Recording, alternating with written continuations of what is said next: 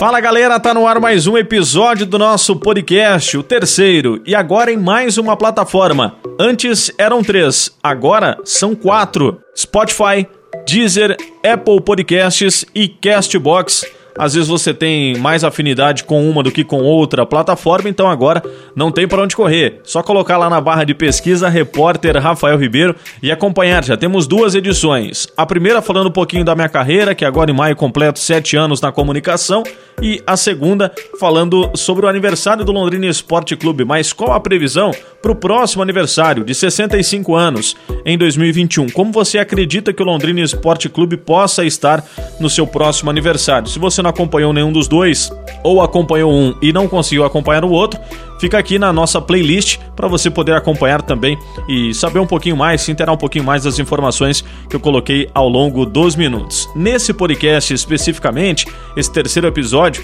a gente vai falar com o técnico Sidmar Aparecido Ernegas, o alemão, técnico da equipe profissional do Londrina Esporte Clube, fala sobre esse momento de pandemia, né, sobre essa preocupação toda que vem acontecendo no mundo, fala também sobre a preocupação para a sequência do Londrina Esporte Clube se com a continuidade continuidade do gestor Sérgio Malucelli ou não e como o clube teria a condição de tocar o futebol profissional e também a sua categoria de base. Além disso, o técnico alemão fala sobre essa paralisação do Campeonato Paranaense.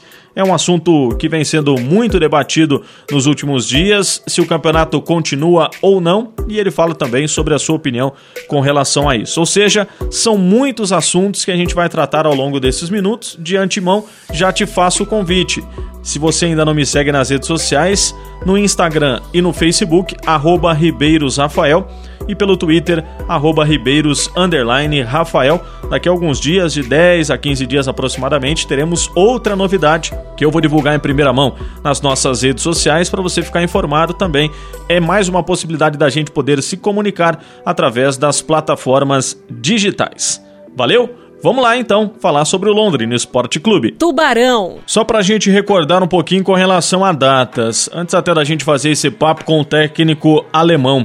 Lá no dia 16 de março, após o término da primeira fase do Campeonato Paranaense, o Londrina Esporte Clube emitiu uma nota liberando os seus atletas para esse período de quarentena, sem uma previsão oficial de quando o elenco retornaria, tanto da sua equipe profissional quanto também da categoria de base.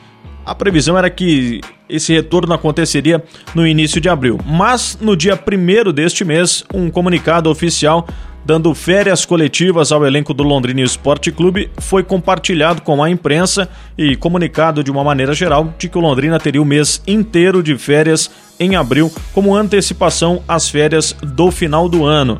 E diante disso, nós temos um papo com o técnico alemão, porque é um cenário ainda muito incerto com relação ao retorno do Campeonato Paranaense ou não, das datas do Campeonato Brasileiro e dessa definição se o Londrina permanece ou não na Série B do Campeonato Brasileiro ou se vai disputar realmente a Série C da competição nacional. E diante essas perspectivas sombrias, né, porque o Londrina não sabe como se planejar ah, não só o Londrina também, né? Mas todas as equipes e todas as pessoas de uma maneira geral com relação a esse momento da pandemia que estamos vivendo, né? A gente fez um papo aí com o técnico alemão e eu vou repercutir para vocês aqui no nosso podcast, né? Justamente sobre esse momento inicial da paralisação do Campeonato Paranaense, porque é o único campeonato estadual que teve definido já os seus rebaixados e os classificados para a próxima fase. Você entende que seria mais interessante por parte da Federação Paranaense o encerramento do campeonato sem a definição de um campeão ou até mesmo com a equipe do Coritiba sendo declarado campeão por ter a melhor campanha na primeira fase, devido a esse congestionamento de datas que devemos ter para a sequência da temporada, sem um período de recuperação dos atletas, um período de preparação ideal, inclusive de prejuízos financeiros que os clubes terão com a renovação de atletas por um prazo mínimo de três meses, já que muitos terminariam o seu contrato agora no campeonato estadual. Você entende que seria mais interessante?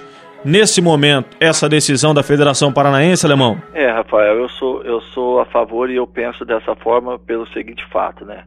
É, os clubes fizeram contrato com os jogadores, com a sua, os, os, clubes menores, lógico que não tem uma sequência de campeonato de ano. É, pro, muitos devem ter feito até abril, no máximo 15 de maio, que é quando vai ir, iria o campeonato, né? Então você trazer um campeonato agora para final de maio, junho ou julho que seja, é, esses clubes, lógico, logicamente, eles teriam que, que renovar e prorrogar contratos, né?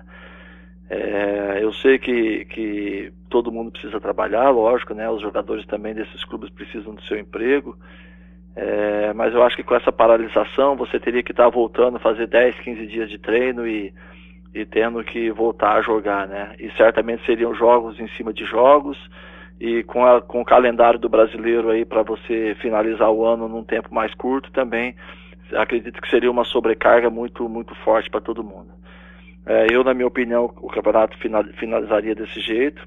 A federação trabalharia o segundo semestre com a segunda e terceira divisão, né, onde também estaria empregando muitos jogadores e quem sabe aí faria um campeonato paralelo para os clubes do Paraná que, que teoricamente não teriam um calendário por, pelo fato de, de ter acabado o Campeonato Paranaense também, né? Entre seis ou oito clubes aí, de repente, né? Fazer um campeonato sub-23, sub-25, para que possa movimentar esses clubes também, para que eles não estejam parados, né? Então, meu ponto de vista é esse, até porque o Campeonato Paranaense, se eu não me engano, é o único que está definido classificação entre os oito e e, e também já definido o rebaixamento nessa primeira fase, que é o que conta é, a questão desse, desses quesitos aí, né? A primeira fase ela define isso. Então imagino que não teria muito porquê. É, no nosso caso, você veja bem, a gente tem jogadores que estão tá vencendo o contrato agora, jogadores que vão é, que vão ser devolvidos para principalmente os de Portugal, né? Então a gente também teria que estar tá aí fazendo contratações de alguns jogadores para você poder seguir o ano. E esses jogadores novos, eles não poderiam jogar o campeonato pelo fato das inscrições do campeonato já terem aberto. Então é um fato bem complicado.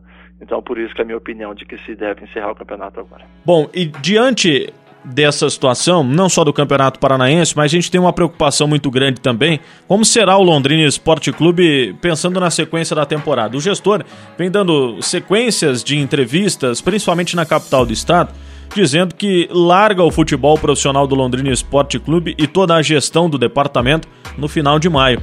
E isso, de uma certa maneira, para quem trabalha no clube, né, Alemão? Vem causando uma certa insegurança também quanto a essa sequência de trabalho. Se permanece ou não o gestor, se o clube tocará, enfim já causa uma insegurança para vocês que trabalham no dia a dia do futebol, né, Alemão? Ah, sem dúvida, Rafael. Essas indefinições elas já vêm preocupando a todos desde, desde o final do ano, né? A partir da queda e, é, e essa indefinição de, de saída ou não da SM, né? É, lógico que essas indefinições elas atrapalham muito, traz um pouco de insegurança para todo mundo, né? Até mais agora nesse momento de, de dificuldade dessas paralisações. É, eu espero que, que as partes aí se cheguem no denominador comum, né? Porque falta, falta pouco para se vencer um contrato e eu acho que a permanência da SM juntamente com a parceria do Londrina, é, finalizando o ano aí, eu acho que seria bom para todo mundo, bom para Londrina, bom para todos os funcionários, né? É, e eu acho que a, a força do Londrina hoje é, e a SM eu acho que a gente teria mais, mais ganho com as duas, os dois juntos, né? Um, um estaria auxiliando o outro, um estaria ajudando o outro, é, e pensando, lógico, no bem comum, que é a camisa do Londrina, que é a equipe, a cidade, é, os torcedores e tudo mais, que a gente possa aí né, fazer uma equipe competitiva para a gente poder fazer um grande campeonato brasileiro, né? E lógico, em busca de um, de um retorno à Série B da, da competição. Recentemente eu fiz uma entrevista com o presidente Felipe Prochet justamente sobre essa dúvida do torcedor, se o clube tem ou não condições de tocar o departamento de futebol sem a presença de um investidor. Ele diz que nos moldes atuais não tem como, é inviável, até pela estrutura que demanda o CT da SM Esportes e todo o investimento que é feito pelo Sérgio Malucelli. Mas você entende, Alemão, que o clube tem condições de tocar o departamento de futebol ou que o clube vai sofrer muito sem a presença do gestor? É, eu acredito que são vários fatores que, que interferem nessa situação, né, Rafael? Se você pegar hoje a estrutura que o Londrina tem de trabalho para seguir, né, o ano é, estabilizado, pelo menos em termos de, de condição de trabalho. É, você pegar uma experiência que tem né, a SM hoje de se tocar um, um campeonato em todos os sentidos logístico né, e tudo mais. É, e o Londrina ter que, né, ter que tomar uma iniciativa disso também, né? A diretoria do Londrina ter que tomar pé disso, é, montar uma equipe, né?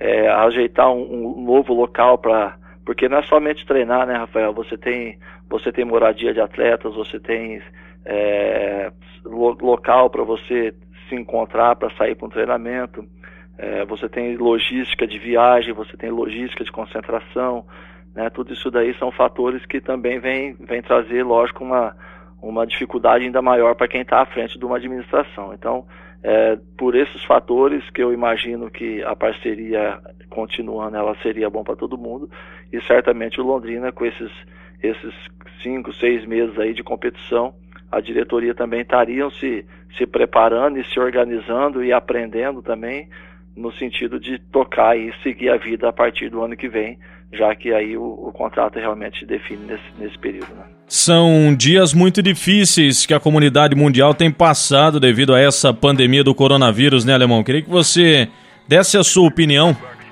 Você entende que após esse momento, tanto pessoal quanto profissionalmente, será um redescobrimento para o ser humano? É, pelo, pelo que a gente vê, sim, né, Rafael? Porque pelo que a gente percebe, é, vai trazer inúmeros prejuízos aí para a população em geral, né? Onde certamente terão, teremos que ter muita, muito jogo de cintura e, e certamente terão é, novas, novas profissões, novas demandas, é, muitos prejuízos, né? Eu acho que continuando do jeito que está aí já se percebe é, a questão da da falência de algumas empresas e inclusive até é, do recurso financeiro ele ser muito diminuído do que tem hoje. Né? Esse é o técnico alemão. Muito obrigado pelo papo, viu, alemão? Sempre muito bom poder falar contigo. E também ele disse que tem estudado bastante, né? Os jogos do Londrina Esporte Clube já realizados nesta temporada pelo Campeonato Paranaense, aproveitando também para fazer uma análise dos adversários que o Londrina enfrentou, tem acompanhado também as reprises dos jogos, né? Tem se tornado febre aí através das emissoras de televisão que tem retransmitido jogos históricos no futebol brasileiro e futebol internacional. Além também, o alemão disse que tem estudado jogos internacionais, que é bom também para técnica, para exercitar também um pouquinho desse comando tático. Faço convite para você me seguir através das redes sociais. No Instagram, arroba Ribeiros Rafael, mesmo do Facebook, e também através do Twitter, no arroba Ribeiros Rafael. Lembrando que os episódios dos podcasts estão hospedados em quatro plataformas: Spotify, Deezer, Apple Podcasts e também no Castbox. Só você colocar lá na barra de pesquisa Repórter Rafael Ribeiro e acompanhar na playlist todos os nossos episódios. Tchau, valeu, até a próxima!